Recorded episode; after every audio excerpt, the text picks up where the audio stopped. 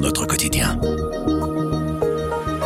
Le débat politique est vif autour de la réforme des pensions. La ministre Karine Lallieu a présenté au Conseil des ministres un projet de réforme pour rentrer dans la trajectoire demandée par la Commission européenne. Dès que l'on parle pension, une des questions qui revient le plus souvent, c'est celle de la soutenabilité du système. Où trouver l'argent pour financer les fins de carrière? On a posé la question à Pascal Laurent, spécialiste du dossier pension au service politique. Je m'appelle Pierre Fagnard et vous écoutez Le Grand Angle du Soir.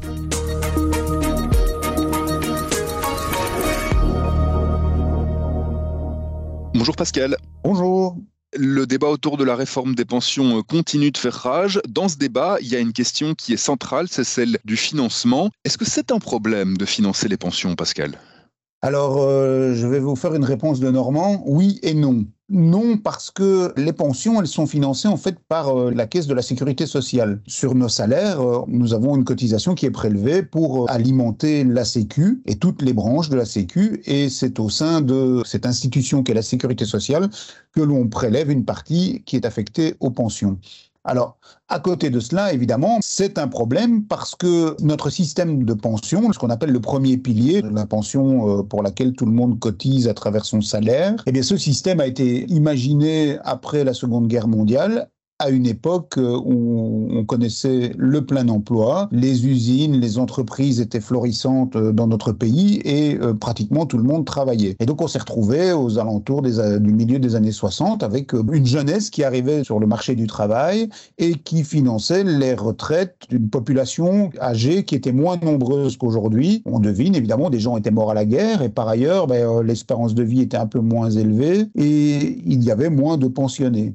Aujourd'hui, on est évidemment dans un rapport inverse avec une population, une, démographie qui a évolué. Nos baby boomers sont devenus des papy boomers. Ils sont arrivés à l'âge de la pension et aujourd'hui, on a des gens qui travaillent mais qui doivent euh, alimenter par leurs cotisations les caisses de la Sécu qui, elles, doivent payer plus de pensions et des pensions qui, avec le temps, ont augmenté aussi, puisque la pension qu'on versait à quelqu'un au début des années 70, elle était moins importante que celle qu'on verse aujourd'hui à un pensionné. Oui, quand vous dites c'est à la fois un problème et pas un problème, on peut dire que c'est pas un problème parce que quoi qu'il arrive, ces pensions sont financées. Le problème, c'est comment on va réussir à les financer, parce que si je comprends bien ce que vous dites, leur poids dans le budget de la sécurité sociale va augmenter et la part des cotisations sociales, par contre, elle diminue et donc on se retrouve face à un problème un petit peu insoluble. Tout à fait, d'autant que, euh, ben, je le disais, le, nombre de pensionnés va évoluer. Aujourd'hui, on estime qu'on est pratiquement à un pensionné pour trois travailleurs. Hein, je pense que les pensionnaires représentent un peu plus de 17% de la population, alors que les travailleurs représentent environ 60% à l'avenir, ce rapport euh, va, d'ici 2050, va évoluer. On sera de l'ordre de un pensionné pour deux salariés. Donc ça laisse imaginer effectivement le déséquilibre que ça, risque d'engendrer à, moyen terme. Donc il faut trouver des solutions malgré tout pour financer la Sécu par euh, les cotisations prélevées sur le travail de manière à pouvoir verser ses pensions. Dans le gouvernement précédent, on a pris pour atteindre cet objectif des mesures structurelles des mesures qui euh, posent problème en termes de justice sociale? C'est-à-dire que euh, face euh, à, une problématique comme celle-là, il y a différentes solutions possibles. On peut même les cumuler. Celle qu'a choisi le gouvernement précédent, c'est de dire, eh, puisqu'il risque d'y avoir à terme un problème de financement, on va allonger la carrière de deux ans. Comme ça, les gens travailleront deux ans de plus. On, prendra, à partir de 2030, on prendra sa pension à 67 ans et à 66 ans dès 2025. Donc, on va allonger la durée de cotisation et ce faisant, on va diminuer la durée à partir de laquelle ces, travailleurs percevront une pension, puisqu'ils la percevront plus tard. Donc, on cotise plus longtemps, on perçoit plus tard. En principe, ça doit déjà aider à revenir vers cet équilibre. Euh, ça permet d'équilibrer les comptes. Ça devrait, en tout cas, parce que bon, ça reste quelque chose d'incertain. Si demain vous décidez que toutes les pensions sont à 2500 euros, par exemple, ça va. Les comptes ne sont plus équilibrés. Les comptes ne sont plus équilibrés. On sait que ce sont des vases communicants. Mais donc, donc voilà, c'est une première solution qui a été choisie. Alors, elle est, elle est socialement injuste parce que les, des études récentes, euh, encore celles publiées voici 15 jours par euh, Solidaris, ont montré que nous ne sommes pas tous euh, sur un pied d'égalité par rapport à l'espérance de vie et à l'espérance de vie en bonne santé.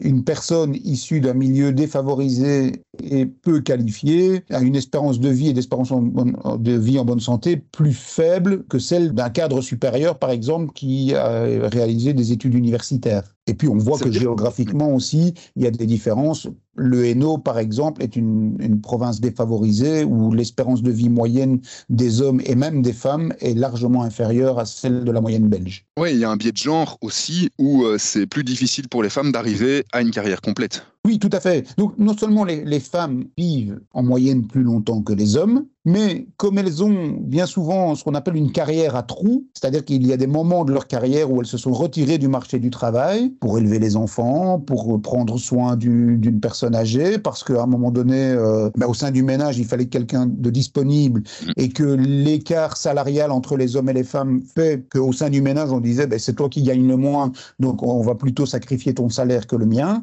Tout ça fait que les femmes arrivent en, en fin de carrière. Alors parfois, elles n'ont pas suffisamment d'années de travail pour euh, accéder à la pension minimum. Et parfois, même en ayant assez d'années de carrière, elles ont une pension plus faible que celle des hommes parce que ben, le, leur progression salariale a elle aussi été entravée par ces trous dans, le, dans leur parcours professionnel. Et là, on voit que certaines des mesures structurelles qui ont pu être prises euh, ne répondent peut-être pas à tous les objectifs en termes de justice sociale. On a quoi comme euh, autre solution? Dans quel type de financement alternatif est-ce qu'on peut aller chercher pour financer ces fameuses pensions? Le gouvernement précédent avait choisi, lui, d'augmenter la durée de cotisation. Ça, c'est une première possibilité. On pourrait imaginer qu'un gouvernement plus tard dise ben finalement, augmenter la durée de cotisation, ça n'est pas juste, mais on va par contre augmenter le, les cotisations. Mais alors, ça, ça la valeur de la cotisation. Autrement dit, on, on, cotiserait davantage, on verserait un montant plus élevé à la Sécu pour financer euh, les retraites.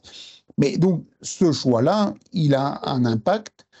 Soit on, on, augmente le salaire, le salaire brut et donc euh, mais ça, ça, veut dire que le travailleur et l'emploi coûtent davantage aux employeurs. Soit on maintient le salaire brut, mais donc on retranche cette cotisation du salaire net du travailleur, et donc ça veut dire qu'on diminue un peu le pouvoir d'achat des travailleurs, des salariés notamment.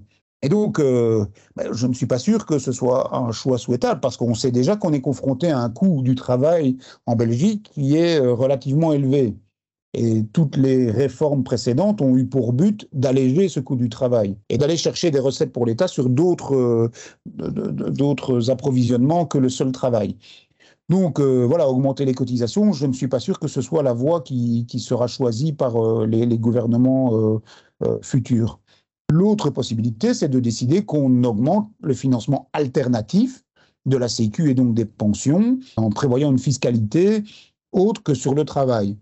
Alors là, euh, il y a différentes possibilités. On, on sait qu'en la matière, oui, on ouvre un autre débat et on sait qu'en la matière, le politique ne manque jamais d'imagination, mais par contre que euh, dans un pays où on fonctionne avec des gouvernements de coalition, c'est toujours très difficile de s'accorder, d'autant que ça relance l'inévitable débat sur la fiscalité. Est-ce que la fiscalité est une charge qui vient freiner l'initiative privée ou est-ce que la fiscalité est un acte de solidarité d'autant plus important que cette fiscalité est progressive? Juste pour euh, terminer, Pascal, cette question du financement des pensions, en fait, il faudrait peut-être la penser dans des cercles plus larges qu'uniquement au Conseil des ministres, parce que poser la question de la fin de carrière, c'est poser la question d'un choix de société, d'un choix de vie, en fait, aujourd'hui. Oui, mais c'est un, un, vaste problème. Et on ne peut pas aborder la question de, des pensions et de l'âge légal de la retraite sans évoquer la manière dont on termine sa carrière. Depuis que la pension existe, on a un système où pratiquement une large majorité de la population passe du on-off comme un interrupteur. Aujourd'hui, vous prestez un temps plein, demain vous êtes pensionné, vous ne, vous ne prestez plus rien. Mm. Peut-être qu'il faut s'interroger sur une forme d'atterrissage avec euh, des gens qui, effectivement, là où c'est possible, dans une économie qui est fort tertiarisée, avec euh, beaucoup d'emplois de bureaux, et des gens qui commenceraient par travailler cinq jours semaine, puis quatre jours, puis trois jours, deux jours, un jour, et puis euh, qui termineraient leur carrière, avec des compensations financières et un, un espèce de fondu enchaîné comme au cinéma, Hein, quand une image disparaît lentement et qu'une autre apparaît, eh bien, euh, comment on pourrait envisager la, fin de carrière sous cette forme là où c'est possible.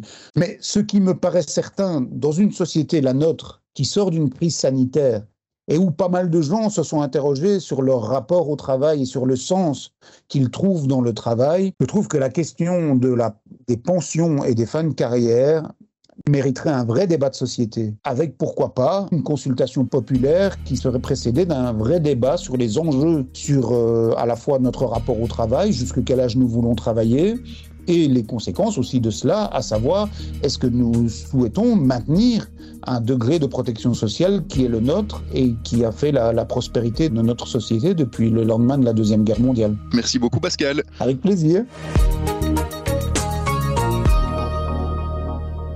Avec Grand Angle, le soir raconte, explique et décortique. C'est notre oreille sur l'actualité. Retrouvez-nous sur notre site, notre application et votre plateforme de podcast préférée. À bientôt.